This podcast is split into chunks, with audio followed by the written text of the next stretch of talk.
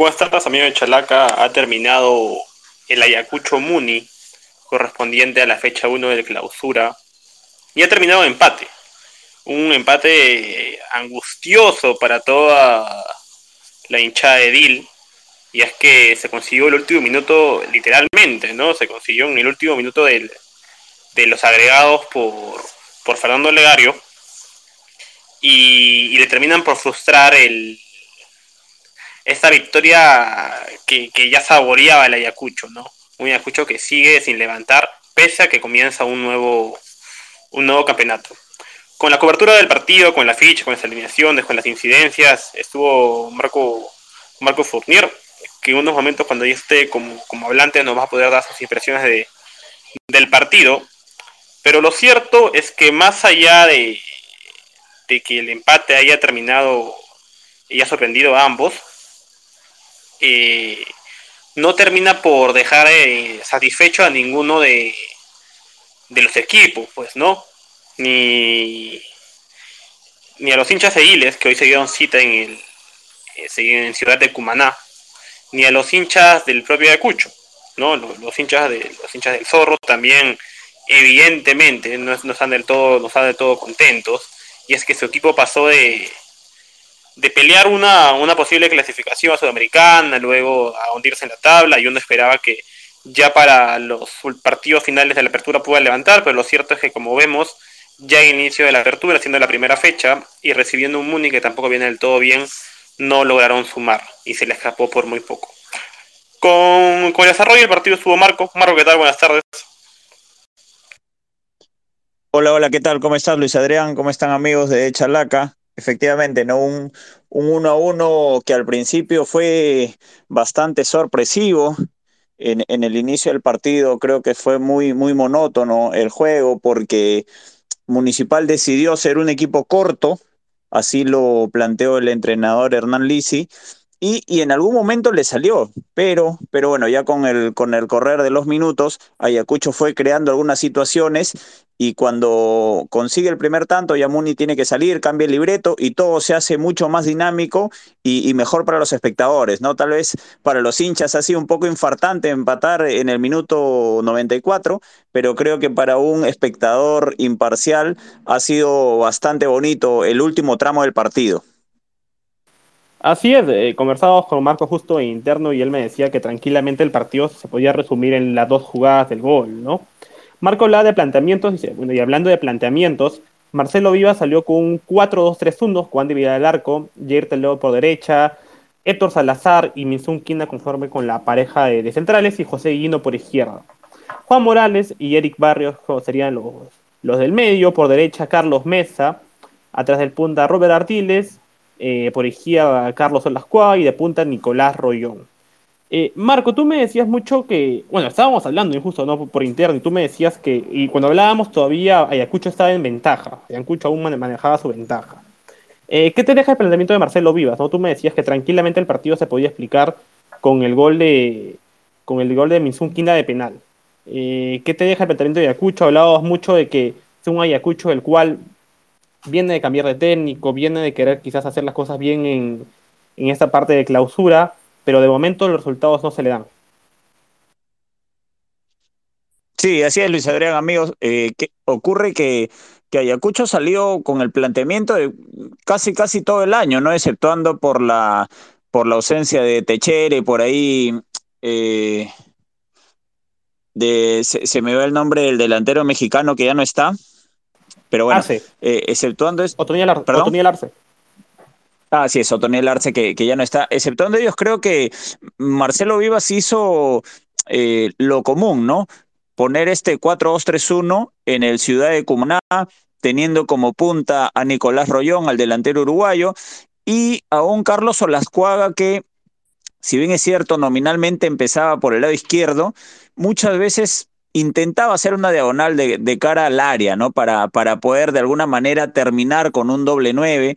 Y, y en un principio sí le, le, funciona, porque al hacer eso le da la chance también a José Dino de trepar por la izquierda. Inclusive Minsun Kina termina en algún momento jugando como una especie de, de lateral, ¿no? Por, por izquierda. Entonces, Eh, en ese aspecto estuvo bien lo de Marcelo Viva, sin embargo, el, ataque no tuvo sorpresa, no tuvo alegría, no tuvo pases en profundidad y, más allá de las ganas de Carlos Mesa y de Robert Ardiles, no le alcanza a Ayacucho para poder hacer daño a un municipal que, como lo decía, salió con un libreto de poder primero sostener el cero y luego buscar sorprender, que, que hasta cierto tramo del partido le resultó.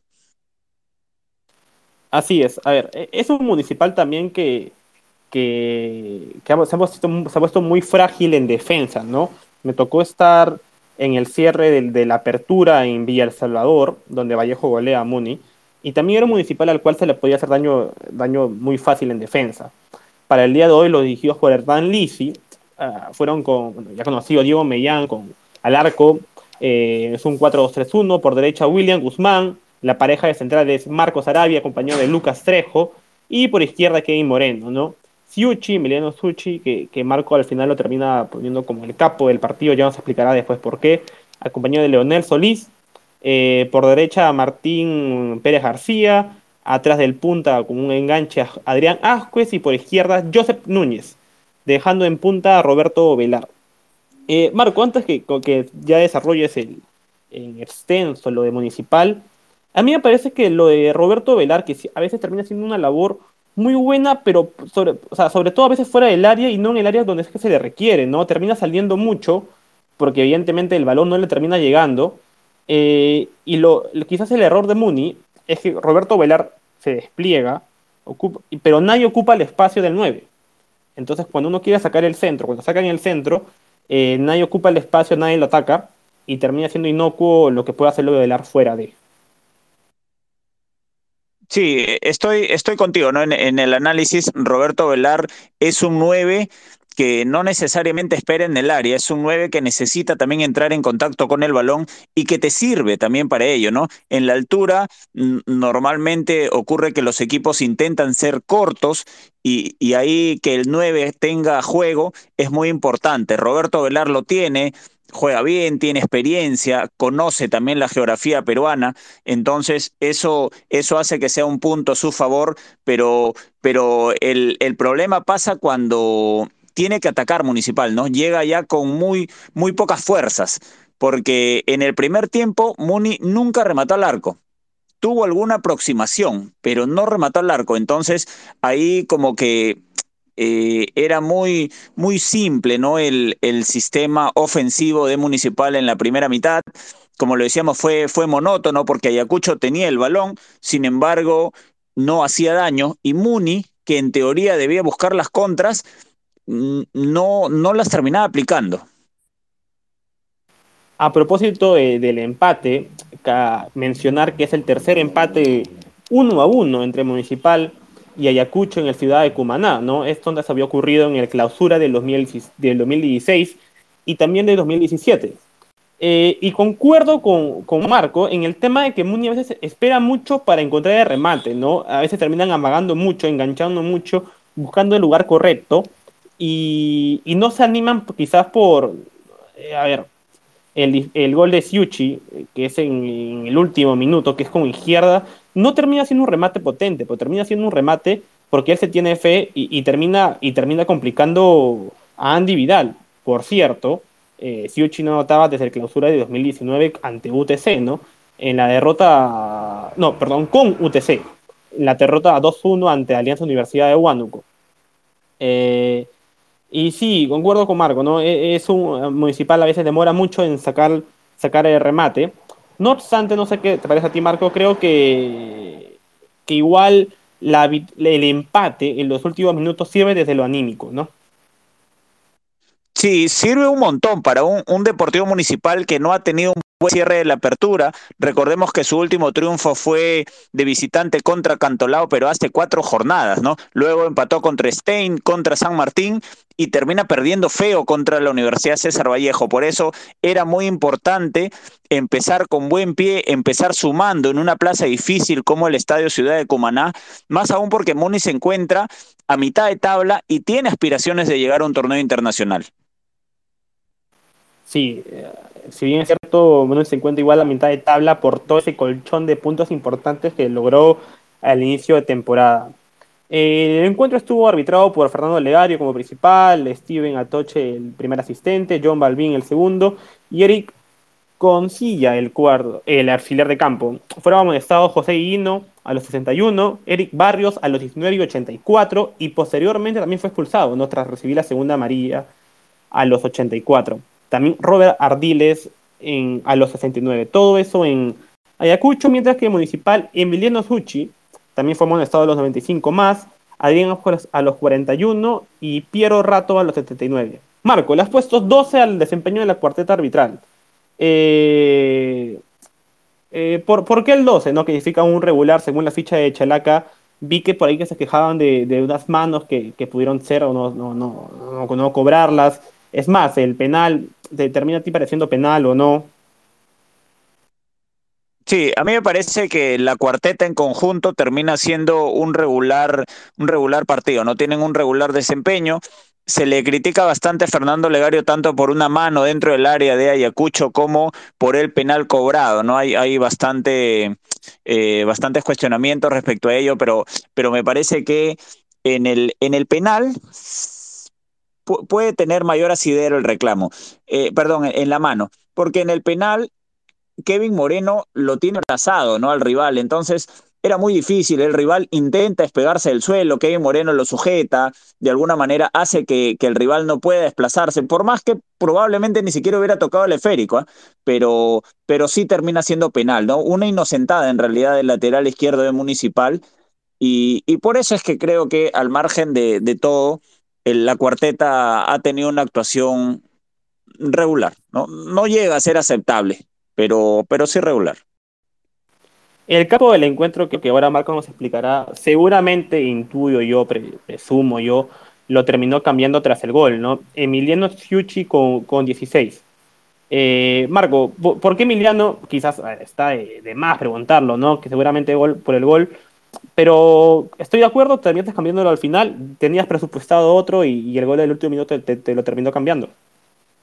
Sí, la, el, capo del partido hasta el minuto 95 para mí era Minsun Kina, porque en un encuentro en donde no había habido muchas luces, termina teniendo una buena resolución de un penal que le estaba dando tres puntos importantísimos a Ayacucho. ¿ah? Ayacucho no, no consigue un triunfo desde desde hace 10 jornadas, con la de Muni desde hace 11 jornadas. Entonces, el penal de Minsun Kina para mí era, era un punto de quiebre, ¿no? Porque le estaba dando el triunfo, tres puntazos, no lo consiguió y más bien creo que Muni termina eh, sacando una, un, un, coraje que, que en las últimas fechas no se le había visto, ¿no? Y el abanderado de eso fue Emiliano Suchi, no es un jugador que tenga mucho gol, menos en el último tramo de su carrera, como, como, como ya la está pasando, y ante un buen pivoteo del chico Freddy Llovera, Emiliano Sushi no se hace problema, ¿no? En el área definió como un 9, le metió el zurdazo, siendo su pierna no hábil. Entonces creo que esa resolución que le termina dando un punto a Municipal en una tarde donde no la había pasado bien, en donde a pesar de haber sido un equipo corto, no había podido cumplir con la otra faceta, ¿no? Solo había cumplido con la faceta defensiva, pero no con la ofensiva. Entonces creo que por ello, porque lo consiguió en extremis también, Emiliano Suchi termina siendo el capo del encuentro. Ojo, antes de eso, también su, su nota hubiera sido regular, ¿ah? porque, porque estuvo bien. Fue, fue un ladrillo más en ese muro que intentó poner Hernán Lisi. Pero luego ya con el gol termina destacándose. Es cierto, lo de Municipal fue interesante en, lo defensivo, entre Marco y Trejo un lo interesante. Y Siuchi me parece que a mí que, que termina jugando siempre mejor cada vez que más cerca de los centrales. Cuando toca salir, salir, un poco más que salir por ahí que le cuesta, pero cada vez que está muy, cerca de los centrales y, le toca marcar en esa zona, eh, su desempeño es mejor.